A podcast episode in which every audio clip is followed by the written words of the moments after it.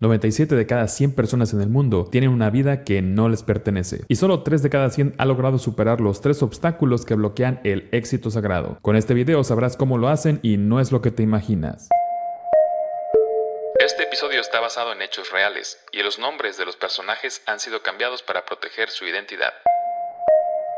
Obstáculo número 1. Creer que necesitas esforzarte más porque no eres suficiente. A 77 de cada 100 personas en el mundo les dijeron que la mejor manera de tener éxito y sobrevivir es nacer, crecer y obedecer a sus mayores en todo, para estudiar una carrera universitaria para garantizar que no fracasen, conseguir un trabajo de 8 a.m. a 6 p.m. que termina siendo de 8 a.m. a 12 p.m., tener un auto nuevo y renovarlo cada año, casarse con una pareja que es atractiva, tener hijos, ir de vacaciones una vez al año y ahorrar para el retiro. También les dijeron que para ser aceptados y brillar en sociedad, tienen que ser de una manera, vestirse de cierta manera, comportarse de cierta manera y por lo tanto, si quieren ser más exitosos, lo único que tienen que hacer es esforzarse más. Y si crees que te sientes identificada con el obstáculo número uno, espera a escuchar el siguiente obstáculo. Partimos de que el éxito social se centra en tener a plenitud, mientras que el éxito sagrado se centra en ser a plenitud. Desde los cero hasta tus primeros siete años de vida, eras como una esponja que absorbe toda la información que define el 81% de la personalidad que te acompaña a lo largo de tu vida adulta. Lo que quizás no sabías es que esta información es una programación que se pasa a través de tus padres o las personas que te criaron de generación en generación. Esta programación ha sido creada por los gobiernos, las escuelas, los medios de comunicación, instituciones de salud y algunas religiones. Es por eso que el éxito social está lleno de muchos tienes que, que los llamamos condicionamientos sociales. Los condicionamientos sociales se encargan de hacernos creer que mientras más nos esforzamos, más merecemos y mientras más merecemos, más tenemos. Y mientras más tenemos, más valemos. Y mientras más valemos, más pertenecemos a la sociedad. Porque si no pertenecemos a la sociedad, no nos sentimos amados. Es así que el éxito social tiene como objetivo hacerte creer que no eres suficiente. El claro ejemplo de vivir en escasez, es decir, con la idea constante de que no hay lo suficiente para sobrevivir. Todo esto genera estrés, ansiedad, depresión, miedo, ira, indignación y apatía. Y no es casualidad que las personas que viven bajo esas emociones tienen problemas de digestión, presión arterial alta, ciática, cáncer, diabetes, alergias, parálisis, dolores en la espalda, cuello, hombros y articulaciones, nudos en la garganta, sordera, dolor en el pecho, vitiligo, problemas pulmonares, dolor en la cabeza, entre muchas, muchas otras, y solo por mencionar las más comunes. Y para decir verdad, muchas de esas enfermedades que has experimentado fueron generadas desde tu niñez. Para vencer el obstáculo de creer que no eres suficiente, una de mis herramientas favoritas es la ciencia de la diferenciación, o mejor conocida como diseño humano. Es un sistema que se encarga de ayudarle al ser humano a conocerse y comprender cómo está invitado a interactuar con otras personas, para que descubra sus dones a partir de sus sombras, es decir, lo que nos hace diferentes. Y aunque en la certificación aprendí todo sobre cómo ayudarte a identificar y eliminar tus bloqueos energéticos, es decir, todo eso que te impide ser tú, así como conocer tus nueve dones y tus nueve sombras, tu propósito, tu carácter, cómo estás diseñada a manifestar y atraer la vida que has decidido experimentar y muchos más recursos a los que tienes acceso desde tu nacimiento. La verdad, donde más he aprendido es a través de las sesiones personales que tengo con mis alumnas, cuando les hago las lecturas de su gráfico de diseño humano y claves genéticas para hablar de todos sus potenciales en sesiones de coaching o cuando vienen porque tienen problemas en la relación. Por cierto, para acceder a estas sesiones personales conmigo, en la descripción de este episodio abajo se encuentra el enlace de acceso. Muy bien, ahora ya sabes que no necesitas más para pertenecer o para merecer más o para ser suficiente porque ya eres suficiente con todo lo que tú representas. Sin embargo, el obstáculo número dos es creer que necesitas una mente brillante para tomar decisiones. El éxito social privilegia las mentes brillantes, mientras que el éxito sagrado comprueba que todos podemos tomar decisiones geniales cuando sabemos interpretar los impulsos externos y los impulsos internos de nuestro cuerpo. Lorena me platicaba que su pareja Patricia la invitó a ir a una fiesta. Lorena le dijo que no quería ir. A la mañana siguiente, después de darle un sorbo al jugo de naranja en el desayuno, Lorena le preguntó a Patricia cómo había estado la fiesta, a lo que Patricia respondió, qué bueno que no fuiste, hubo un malentendido entre unos invitados, hubo golpes,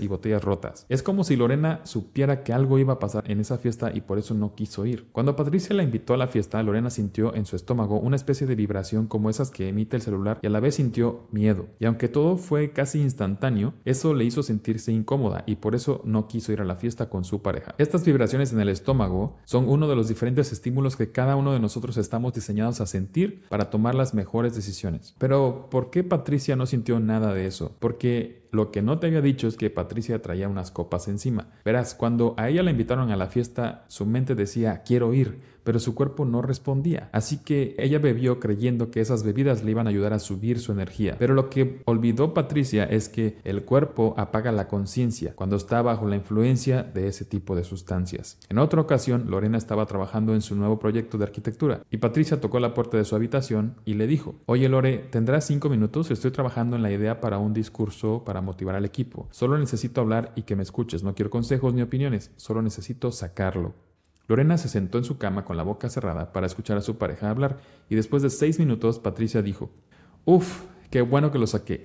Ahora entiendo lo que hacía falta en mi discurso. Gracias, por eso te amo. Lorena dibujó una sonrisa y siguió con su proyecto. Tanto Lorena como Patricia tienen diferentes diseños humanos y han sabido ser pacientes para experimentar cómo pueden convivir en pareja con sus diferencias, que realmente son complementos. Recuerda, ni Lorena ni Patricia se toman momentos para reflexionar o forzar un pensamiento. Ellas confían que las respuestas que necesitan para tomar la siguiente decisión les llega en el momento y tiempo adecuado. En otras palabras, pensar no es estar presente. Estar presente es vivir el momento y vivir el momento es con todos los sentidos que tienes. Entonces, si ya sabes que eres suficiente y que no necesitas más y que tampoco necesitas tener una mente brillante para tomar decisiones geniales y solo necesitas escuchar tu cuerpo, solo hace falta superar el obstáculo número 3 creer que ya es muy tarde para despertar y no vale la pena hacerlo. Merlina de 36 años me dijo que quería que le ayudara a traer de vuelta a su pareja. Yo le dije que si su pareja no quería volver, lo mejor que ella podía hacer eran dos cosas. Uno, respetar la decisión de su pareja de dejarla.